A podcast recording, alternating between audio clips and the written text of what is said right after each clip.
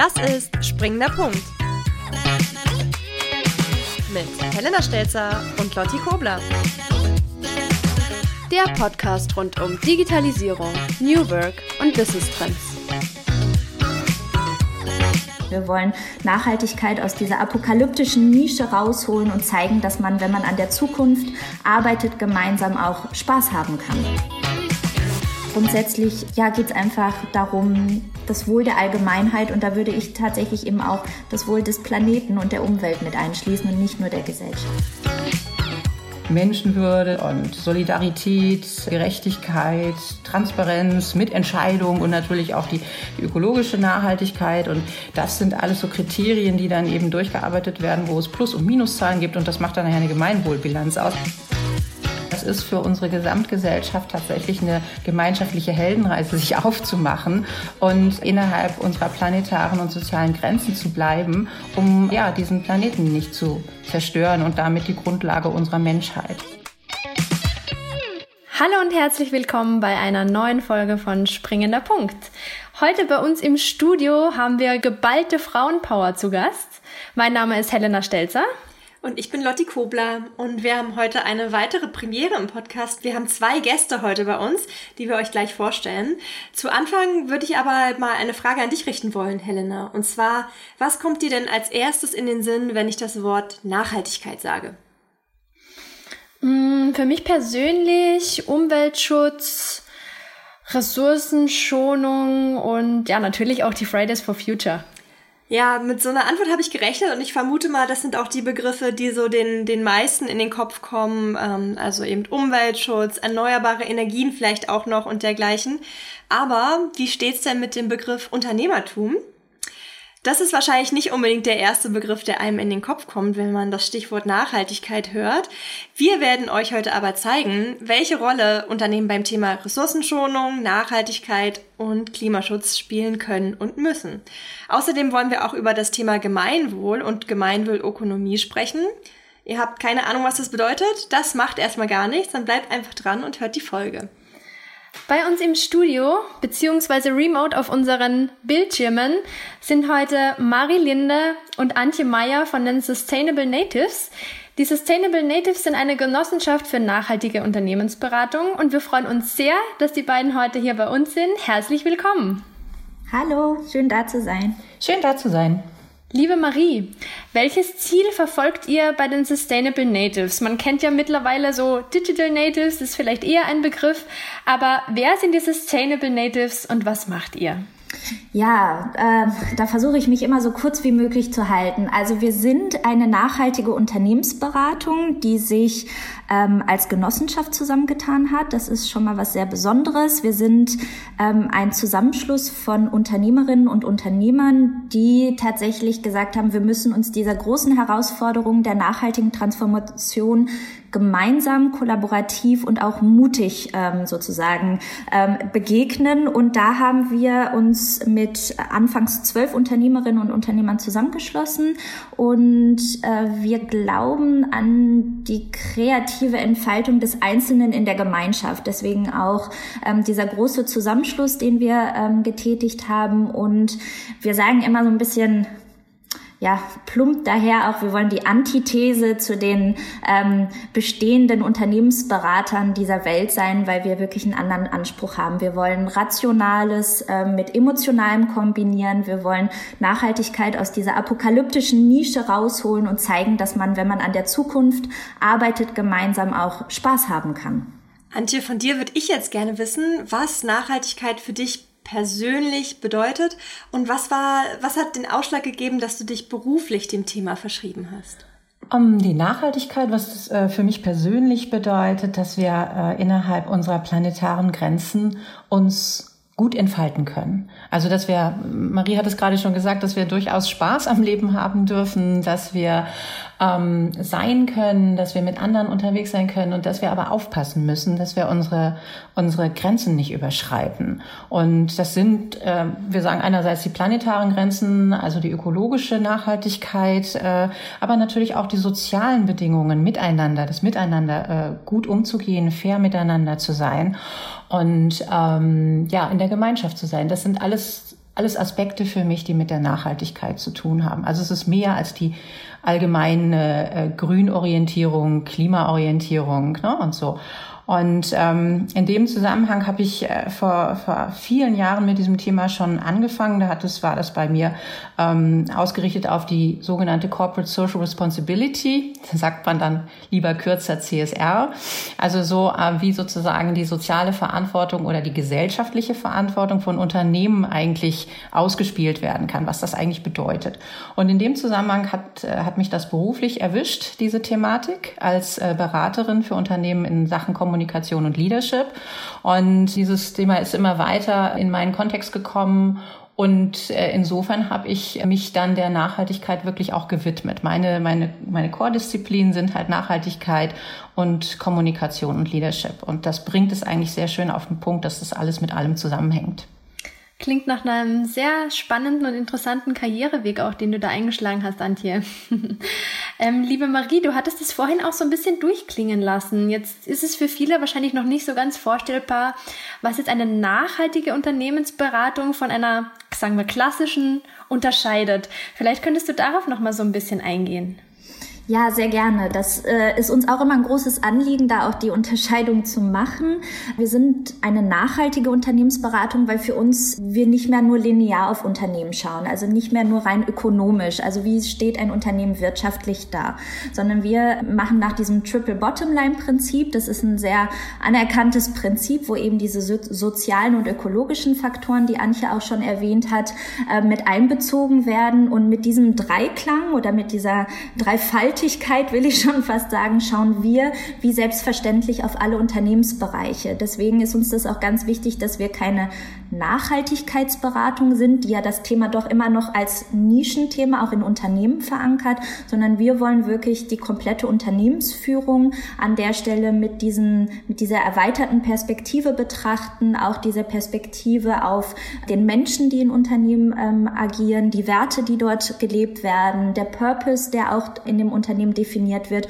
Und das sind sozusagen Themen, die wir selbstverständlicherweise mit betrachten. Deswegen auch dieses, äh, unser Name Sustainable Natives. Für uns ist das ein ganz natives Verständnis von Unternehmertum.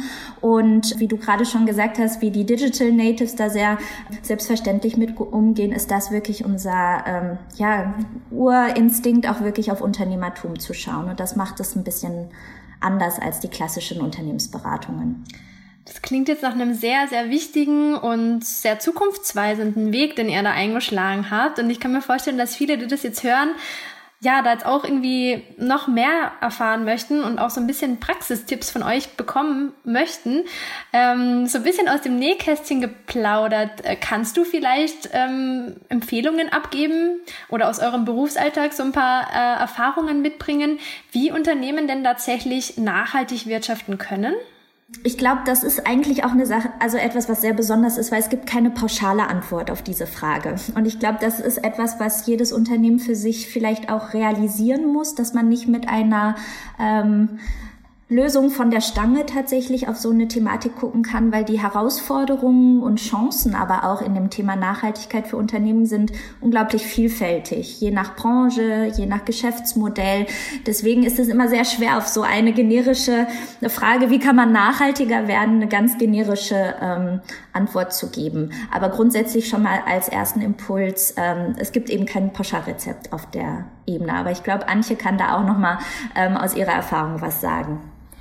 Na, mich treibt bei solchen Fragen dann immer um, darauf hinzuweisen, dass wir im letzten, oder wie lange ist es schon her, also vor anderthalb Jahren eine, eine, eine weltweite Studie gemacht haben äh, bei Sustainable Natives im Auftrag eines unserer Klienten, ähm, mal überall in allen Branchen und Bereichen zu fragen, was die Nachhaltigkeitsexperten eigentlich meinen, äh, was es für die Zukunft braucht für nachhaltiges Wirtschaften. Und da wurde in wirklich allen Bereichen über sämtliche Trends und Standards gesprochen, was Unternehmen und Unternehmerinnen eigentlich so zu verändern und anzuschauen haben. Und wir haben ja gerade schon über dieses Triple Bottom gesprochen, ne? also ökologisch, fair und ähm, Quatsch, ökologisch, ökonomisch und, und sozial zu sein. Aber was wirklich äh, in dem Moment total spannend war, war, dass alle gesagt haben, die waren sich weltweit einig, dass wir eigentlich einen Cultural Change brauchen. Also, dass wir, um überhaupt in ein anderes Arbeiten zu kommen, auch uns kulturell verändern müssen. Und dann wurde auch gefragt, was glaubt ihr denn, äh, liebe Nachhaltigkeitsexperten, was jetzt am, am wenigsten vorhanden ist in den Unternehmungen? Und da haben sie auch zum großen Teil gesagt, ja, dieses, diese kulturelle äh, Veränderung in unseren, äh, in unseren Köpfen und mit unseren Mitarbeitern einfach anders umzugehen, gemeinschaftlich auf diese Sinnsuche zu gehen. Warum arbeiten wir eigentlich mit welchen Produkten für welche Herausforderung? Und das ist äh, für mich ein ganz, das ist für mich eigentlich die, die wichtigste Frage, dieses äh, Why, What, How, also was, was mache ich eigentlich, äh, mit wem und warum? Ne, so. Und, äh, und da liegt dann eben neben dieser kulturellen Herausforderung, sich ganz anders auf Welt einzustellen mit meiner Unternehmung, mit meiner Dienstleistung und meinem Produkt, eben auch einzustellen, mit wem arbeite ich eigentlich zusammen, also mit meinen Mitarbeitenden und mit welchen Partnern arbeite ich weltweit zusammen. Und dann spannt sich eigentlich schon so ein ganz schönes Netzwerk von Fragestellungen auf, die wir als Unternehmer äh, zu beantworten haben. Und uns da nochmal zu justieren, ist für viele dann eben dieses sich einstellen auf Nachhaltigkeit Konzepte. Ist total beeindruckend zu hören, wie tiefgreifend ihr das Thema Nachhaltigkeit auch versteht. Also ich glaube, viele denken so, okay, dann bezieht man als Unternehmen vielleicht Ökostrom und damit ist es äh, geschafft. Aber das ist ja nun mal gar nicht so. Helena und ich haben uns im Vorfeld natürlich auch so ein bisschen auf eurer Website umgeschaut, was ihr denn so auch konkret anbietet. Und da sind wir über eine Sache gestolpert, die uns sehr interessant vorkam und wo wir gerne mehr darüber hören würden. Und zwar ist es euer Seminar mit dem Titel Business Hero Experience. Und da verratet ihr auch so ein bisschen was auf der Website drüber und da fallen Begriffe wie Land der Wunder, Eintauchen in das Mysterium oder Dämon. Und das klingt ja erstmal ganz schön ungewöhnlich für ein Business-Seminar. Und uns würde interessieren, was hat es damit auf sich und was hat das Ganze mit Nachhaltigkeit zu tun?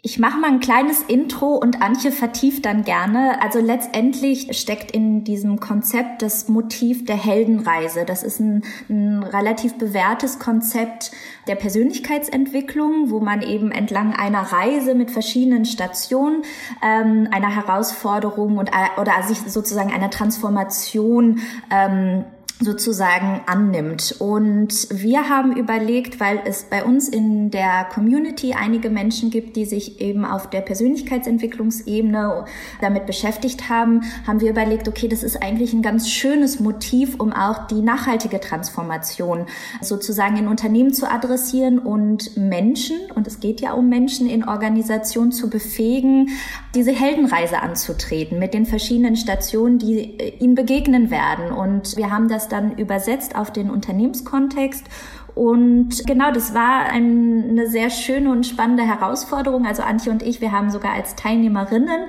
an diesem Format beigewohnt und das ist ein wirklich schönes Format, um auch diesen positiven Aspekt, also diesen Heldentum in dieser Herausforderung der Nachhaltigkeit zu entdecken und seine eigenen Stärken, die man für diesen Weg auch mit reinbringen kann, ja, zu entdecken tatsächlich und zu erleben. Und ich glaube, Antje kann da bestimmt noch ein, zwei Aspekte ergänzen, weil sie da auf dem Leadership-Thema dann auch noch tiefer mit drin ist. Ja, du hast es wunderbar erklärt, äh, Marie. Und deswegen, also wir haben da so den ersten Prototypen einmal mitgemacht und uns gefragt, ob das überhaupt funktioniert. Der äh, Marco Harrenberg und die Monika Schubert bei uns aus der Community haben das angeschoben, dieses Konzept der Heldenreise, was eine Persönlichkeitsentwicklung ist, dann auf den Business-Kontext umzusetzen. Und wir alle sind da reingegangen und haben das durchgearbeitet, ob das wirklich gut kommt. Und es kommt sehr, sehr, sehr gut. Es geht ich kann es gar nicht, ich möchte es einfach nur noch mal vertiefen an der Stelle. Du kriegst einfach immer einen, das beginnt damit, dass du an irgendeiner Position einen Ruf hast, diesem Ruf folgen willst. Und natürlich mit diesem Ruf, deswegen ihr habt die Dämonen angesprochen, da hast du im Grunde in dir persönlich ja meistens auch irgendwelche Ängste, du begegnest dir äh, selbst und sagst so, schaffe ich das überhaupt? Wie soll ich das alles machen? Und wenn man so vor so einer Nachhaltigkeitsaufgabe steht, dann sagt man sich vielleicht auch, äh, ist das überhaupt schaffbar? Also können wir unsere Welt noch retten, ja? Oder was muss ich alles für Auflagen im Unternehmen jetzt so umsetzen? Oder was gibt's da lauter für Widersacher, die das alle nicht wollen? Irgendwelche anderen Abteilungsleiter oder äh, Mitarbeitende, die sagen so um Gottes Willen, was hast du denn da jetzt vor und so, ne? Also wie kriege ich so eine gewisse Art von Resilienz auch in meine Persönlichkeit, wenn ich mich aufmache, innerhalb eines Unternehmens für die Nachhaltigkeit zu gehen? Und die Heldenreise hat halt diesen Topos, dass du diesen Ruf hörst, dass du ganz klar auch was damit zu tun hast, dass da nachher Gegner hast und, und dass du dann aber dann irgendwann diesen Schatz auch findest, mit dem du dann wieder in die reale Welt zurückkommst. Und das ist so ein schönes Motiv, das sich wunderbar auch anwenden lässt, äh, A, für die Persönlichkeit, aber auch für deine Persönlichkeit als Führungskraft oder als Mensch innerhalb eines Unternehmens, wenn du dich aufmachst, tatsächlich Wirtschaft zu verändern. Denn das ist es ja. Und in diesen Veränderungen sich zu konfrontieren in deinem Alltagsleben und dann da gut und äh, resilient durchzukommen, gestärkt, mutig, haben wir ja gerade gesagt, und das auch wieder in der Welt deiner Arbeit an, einsetzen zu können, das bildet diese Business Hero Journey ab. Es ist ein Workshop, der ist auf äh, zwei Tage ausgelegt, wo man durch diese ganzen Stationen, durch äh, diverse Methoden durchgeführt wird in einer Gruppe und deswegen auch sich gemeinschaftlich immer wieder so verortet und sagt, was hat das jetzt mit mir persönlich gemacht, was sind meine Träume, Wünsche und Ängste und so weiter und das auch wirklich wunderbar durcharbeitet, um gestärkt daraus zu kommen, gestärkt für die Zukunft im Unternehmen. Eins unserer Kernthemen im Podcast ist ja auch das Thema New Work. Und da würden wir jetzt gerne den, den Bogen hin zu euch schlagen. Auf eurer Website schreibt ihr an einer Stelle, wir leben New Work. Und da fragen wir uns natürlich, wie lebt man denn eigentlich New Work? Und wie lebt man das Ganze dann auch noch nachhaltig? Antje, das würde ich gerne von dir wissen. Naja, wir sind ja gar nicht alle an einem Ort. Da fängt es ja schon mal an. Also alle, die bei Sustainable Natives mitarbeiten, sind in ihren eigenen Unternehmen oder in ihren Homeoffices äh, unterwegs. Und von daher sind wir darauf angewiesen gewesen, von Anfang an digital zusammenzukommen. Da beginnt es eigentlich schon, dass wir mit den digitalen Medien dann auch aufgewachsen sind innerhalb des Sustainable Natives und auch, auch uns auch gegenseitig äh, total unterstützt haben. Wie schaffen wir das auch gleichzeitig eine digitale Plattform für unsere Arbeit äh, herzustellen. Also die Methoden so anwendbar zu machen, dass wir sowohl gut mit den Tools umgehen können und uns permanent auf Zoom treffen, aber dann auch mit Zoom auch ins Arbeiten kommen. Also nicht nur ins, ins Mieten kommen. Ne? Also welche kollaborativen Tools können wir nutzen, um tatsächlich miteinander zu arbeiten? Äh, Marie hat anfangs gesagt, dass wir eben ko-kreativ sind, kollaborativ sind. Ne? Das bedeutet also, keiner arbeitet hier für sich alleine und dann bringt er den anderen irgendwie seinen, sein, äh, sein Schätzlein mit, sondern wir arbeiten gemeinsam und auch das geht im digitalen Raum. Und natürlich äh, arbeiten wir auch in den, in den analogen Raum, treffen uns und haben äh, Camps, in denen wir uns wieder verorten, um dann wieder gemeinsam an den Dingen weiterzuarbeiten. Also die New Work Methode heißt, dass wir absolut eigenverantwortlich, selbstverantwortlich sind, aufeinander zuzugehen, auch mit den Prinzipien. Ne? Das gibt nicht so einen, der sagt, das müsst ihr jetzt alles tun, sondern wir sind da natürlich auch alle sehr, sehr eigenständig mit dem, was was, wir vorhaben, um dann Vorschläge zu machen in die Gruppe, dass man an bestimmten Projekten gemeinsam arbeiten möchte. Und dahinter liegen ganz viele Regeln wieder. Das wäre, würde jetzt wahrscheinlich zu weit führen, das alles auszuführen. Aber wir sind äh, in dieser, in der Selbstverantwortung und gleichzeitig Kollaboration plus digitale Medien plus wir bringen uns auch noch in einen schönen analogen Raum zusammen unterwegs. Genau, ich würde das auch nochmal ergänzen, ohne jetzt per se ein Buzzword auch in den Raum zu stellen, aber bei uns hat uns das Thema der Selbstorganisation extrem geprägt, weil wir glauben eben auch daran, dass es in Unternehmen neue und andere Strukturen der Zusammenarbeit braucht, um nachhaltige Transformation wirklich zu befähigen. Und wir haben uns da eben dadurch, dass wir ähm, Experten haben im Kontext von Organisationsentwicklung und auch Persönlichkeitsentwicklung, Leadership, haben wir gesagt, okay, wenn für uns das so eine Selbstverständlichkeit Möglichkeit ist, dass man auf einer ganz anderen Augenhöhe miteinander arbeiten muss, um auch neue Lösungen und Ideen zu entwickeln, braucht es neue Strukturen und nach unserem Prinzip, wir sagen immer so schön, we walk the talk. Es wäre nicht wirklich sehr sinnvoll, das ganze Thema nicht selbst zu leben, aber den Unternehmen sozusagen ans Herz zu legen. Ihr solltet euch doch mal der Selbstorganisation widmen und dementsprechend haben wir dieses Vorhaben für uns auch sehr ernst genommen. Es hat seine Herausforderungen, wie jedes Unternehmen auch auf dem Weg erfahren wird, aber es hat auch eine unglaubliche Wertschätzung für jeden einzelnen Menschen in diesem System, was wir gebaut haben haben. Und genau so können wir wirklich auch auf Augenhöhe mit Unternehmen dann arbeiten, weil wir eben selbst unsere Erfahrungen und Erlebnisse hatten mit diesem System. Und ich glaube, das macht ähm, die Beratung oder die Unterstützung, die wir anbieten, einfach nochmal wertiger auf einer anderen Ebene, weil wir eben auch aus eigener Erfahrung sprechen können. Das sind auf jeden Fall ganz tolle Ansätze dabei, die man bestimmt auch so oder so ähnlich ja, nachmachen kann oder auch sollte. Gerade heute ist es natürlich ein Thema mehr denn je, dass wir lernen, äh, vernetzt zu arbeiten und äh, das Ganze am besten eben noch nachhaltig. Ein weiteres großes Thema, das mir jetzt zur Nachhaltigkeit einfällt, ist das Thema Gemeinwohl. Es klingt natürlich so ein bisschen verstaubt, der Begriff. Allerdings ist er mehr denn je in aller Munde, haben zumindest wir so den Eindruck. Die Lotti und ich, wir wissen es, bei der WBS-Gruppe ist das Thema Gemeinwohlökonomie auch recht groß geschrieben. Und passend zu unserer Aufzeichnung haben wir auch gerade erst unseren Gemeinwohlbericht veröffentlicht. Und ja, ich kann mir vorstellen, dass viele an der Stelle jetzt auch ausgestiegen sind und mit dem Begriff dann doch nicht so viel anfangen können. Und darum wollen wir nochmal mit euch so ein bisschen das Thema gemeinsam aufgreifen. Was, was bedeutet für euch Gemeinwohlorientierung im Sinne jetzt auch dieser nachhaltigen Transformation? Wie gesagt, viele denken wahrscheinlich, es ist schon etwas verstaubt und nicht mehr so top aktuell, aber warum ist es denn das gerade jetzt, liebe Marie? Ja, ich glaube, das knüpft eigentlich schon an vieles an, was wir schon gesagt haben. Also ich glaube, das Thema Gemeinwohl, es geht ja darum, etwas in die Welt zu bringen, ob es eine Dienstleistung, ein Produkt ist oder ein Service, was auch immer, was dem Wohl der Allgemeinheit dient und nicht eben nur einzelnen Menschen. Ja, also da ist so dieses, man hat früher immer nur von der Customer Value Proposition gesprochen, jetzt spricht man eben von dieser Societal Value Proposition. Also was ist der gesellschaftliche Mehrwert, vor allem im Kontext von ähm, Wirkungsmessung, Impact-Orientierung. Also das sind dann auch so Themen, die dann schnell kommen, vor allem am Kapitalmarkt. Aber es geht eigentlich darum, diesen Dreiklang herzustellen. Nicht nur für etwas Einseitiges einen Wert zu schaffen, sondern idealerweise für die Gesellschaft. Und daran ist für mein eigenes persönliches Verständnis unglaublich stark die, die Daseinsberechtigung von Unternehmen geknüpft. Ähm, also leistest du etwas nicht nur ein Produkt als Selbstzweck, sondern hast du einen Mehrwert, den du den Kunden oder der Gesellschaft damit geben kannst. Und ja, ich glaube, jetzt zu Zeiten von Corona kann man das schön mit diesem Begriff der Systemrelevanz vielleicht sogar auch verknüpfen. Aber grundsätzlich, ja, geht es einfach darum, das Wohl der Allgemeinheit und da würde ich tatsächlich eben auch das Wohl des Planeten und der Umwelt mit einschließen und nicht nur der Gesellschaft diese ganze Idee des Gemeinwohls ist ja nicht wirklich neu.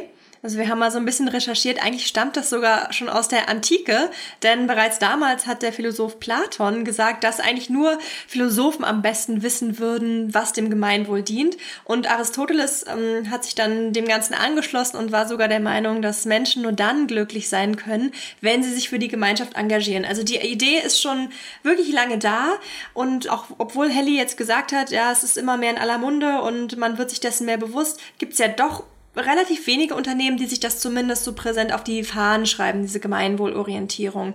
Woran liegt es, dass, dass einfach, dass wir uns so weit davon entfernt haben aus Unternehmenssicht, Antje? Das ist eine ganz schön schwierige Frage, warum wir uns da so weit entfernt haben. Wir sind ja in der Welt äh, vielfach in der Wirtschaft unterwegs. Ich sage in der Welt vielfach, weil nicht in allen Ländern wir, wir kapitalistisch organisiert sind. Ne? Und der Kapitalismus grundsätzlich basiert eben auf der Freiheit des Einzelnen zu tun und zu lassen, was er oder sie gern möchte, auch im Wirtschaftsbereich, jetzt mal so ganz grob gesagt. Und das bedeutet natürlich, dass ich mich als Unternehmer und Unternehmerin frei ausleben kann mit dem, was ich gerne möchte. Und dementsprechend gibt es dann den anderen, der möchte das auch. Also kommt schon das Thema Wettbewerb auf. Ne? Und innerhalb einer Wettbewerbsorientierung geht dann manchmal auch mit harten Bandagen zu. Und je kapitalistischer eine Gesellschaft aufgestellt ist, umso härter können diese Bandagen dann auch ausgefahren werden und die Sozialsysteme sind dann nicht mehr so vorhanden. Das äh, gibt dann Länder, die uns dann dazu einfallen, in denen äh, das ganz vorne steht, ist der sozusagen der Egoismus fast schon über der Freiheit. Und wir haben hier ja in, in Deutschland die soziale Marktwirtschaft. Also da ist der Marktwirtschaftsgedanke schon unterlegt, auch mit dem, dass wir für Gemeinschaft sorgen und dementsprechend auch für eine gewisse Art von Gemeinwohl. Also das würde jeder Unternehmer sagen. Also ich, ich zahle ja Steuern, wir führen ab, wir haben Sozialprogramme für unsere Arbeitnehmenden und kümmern uns da ja auch darum. Und nichtsdestotrotz ist da auch immer noch dieser, diese Wettbewerbssituation ist noch ganz stark da und natürlich dementsprechend auch der sogenannte Shareholder Value Ne? Also alles, was wir jetzt gewinnen, wird nachher äh, einer kleinen Gruppe zugutekommen und nicht vor allen Dingen vielleicht denen, die es erwirtschaftet haben, also den Mitarbeitenden und so. Und diese Orientierung, dass der, dass die, die Marktpräsenz eben global aufgesetzt ist, dass du da bestimmte Aktienkurse erfüllen musst, dass du da eben gut dastehen musst und so. Dieser Wettbewerbsgedanke ist natürlich auf der, in, in der globalen Wirtschaft vorhanden, so dass man sich dem kaum entziehen kann ich verzichte jetzt mal auf die großen Profite und verteile das alles schön an meine Mitarbeitenden. Das ist schon eine, eine sehr herausfordernde Idee, weil man dann vielleicht auch in der globalen Wirtschaft so nicht gut aufgestellt sein kann. Ne? Und deswegen ist es, ist es wirklich schwer, sich ausschließlich auf Gemeinwohlökonomie äh, einzulassen, weil das am Kapitalmarkt nicht unbedingt honoriert wird. Die Gemeinwohlökonomie hat deswegen ja auch, hat sich eine eigene Bilanzidee gegeben, die ich sehr spannend finde.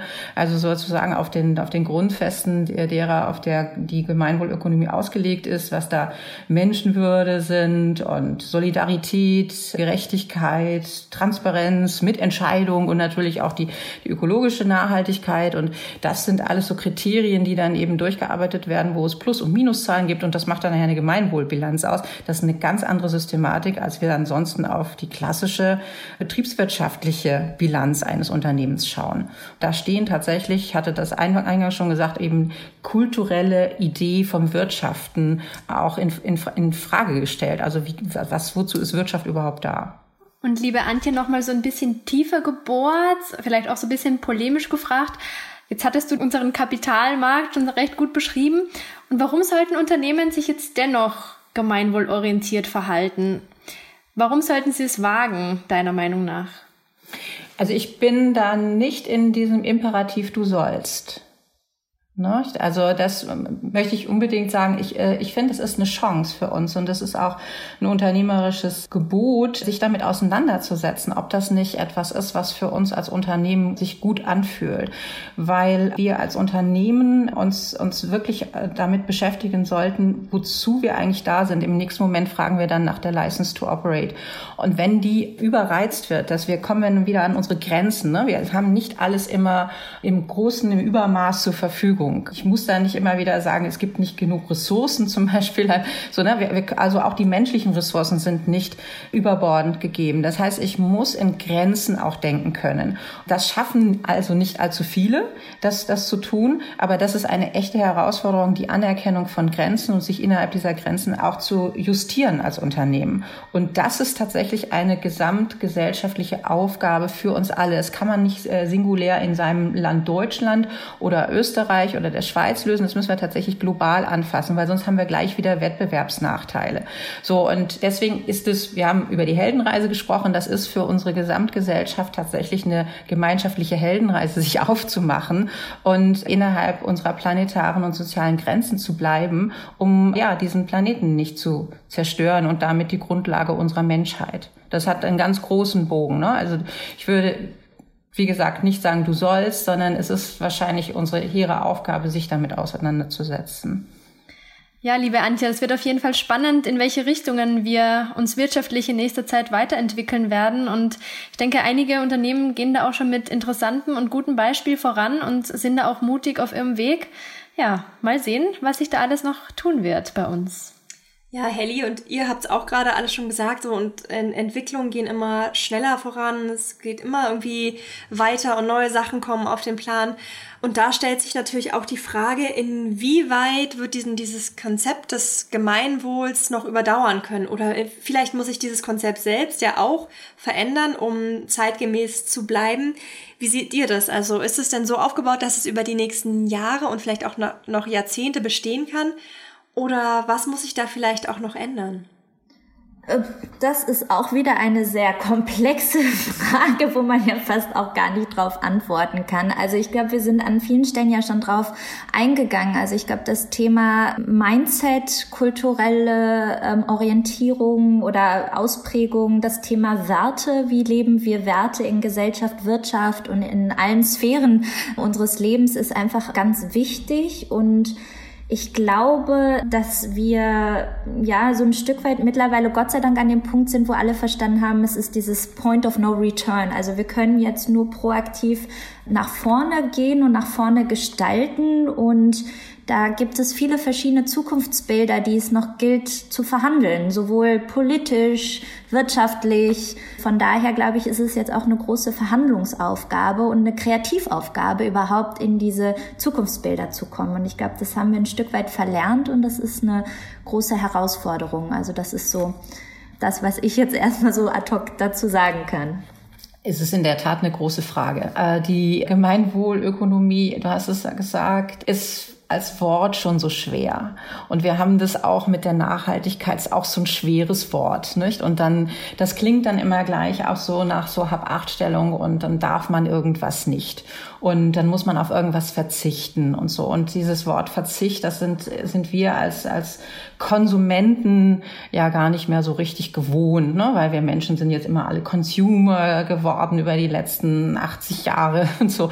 Und das darauf zu verzichten ist total schwierig, auf diese innere Haltung auch, dass ich was darf und so weiter. Und solange meines Erachtens das konnotiert wird, auf etwas nicht dürfen oder verzichten müssen, wird es die Idee von der Gemeinwohlökonomie oder von einem äh, konsequenten nachhaltigen Wirtschaften sehr, sehr schwer haben. Weil das ist eben dieser Mindshift, der, der Cultural Change, sich begrenzen zu müssen. Und ich glaube, man kann auch andersrum denken, wenn wir einfach uns diese ganze Welt anschauen, äh, was ich immer sehr gerne mache, auch bis hin zu da, wo die planetaren Grenzen dann auch wirklich äh, visuell zu Ende sind. Wenn man man sich das alles mal anschaut, was da gerade zurzeit in der Welt los ist, dann gibt es da ganz viele dunkle, schwarze, dunkelbraune Räume, in denen es echt nicht mehr schön ist. Ja.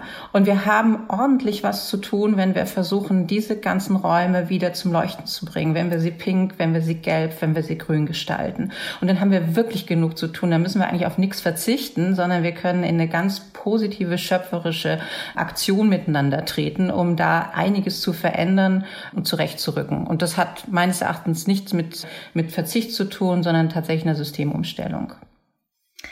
Liebe Antje, liebe Marie, herzlichen Dank für eure tollen Abschlussworte und für die ja inspirierenden Eindrücke und Ideen, die ihr uns heute näher gebracht habt. Danke, dass ihr bei uns im Podcast zu Gast wart.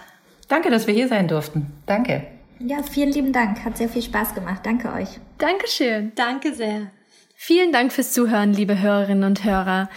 Wenn ihr Näheres zur Gemeinwohlökonomie oder zu unserem Bericht erfahren wollt, dann schaut gerne auf unserer Website www.wbs-gruppe.de vorbei. Da bekommt ihr weiterführende Informationen rund ums Thema Gemeinwohlökonomie und wie wir als WBS-Gruppe damit umgehen. Zudem freuen wir uns natürlich auch wie immer, wenn ihr uns eine Bewertung da lässt und auch uns abonniert natürlich. wir sagen Tschüss und bis zum nächsten Mal. Tschüss. Springender Punkt, ein Podcast der WBS-Gruppe. Bei uns finden Sie geförderte Weiterbildungen, berufsbegleitende Bildungsangebote sowie Ausbildungen und Umschulungen. Springender Punkt wird konzipiert und moderiert von Annelotte Kobler und Helena Stelzer. Produziert von Tobias Büchner. WBS Gruppe, die Experten für Bildung.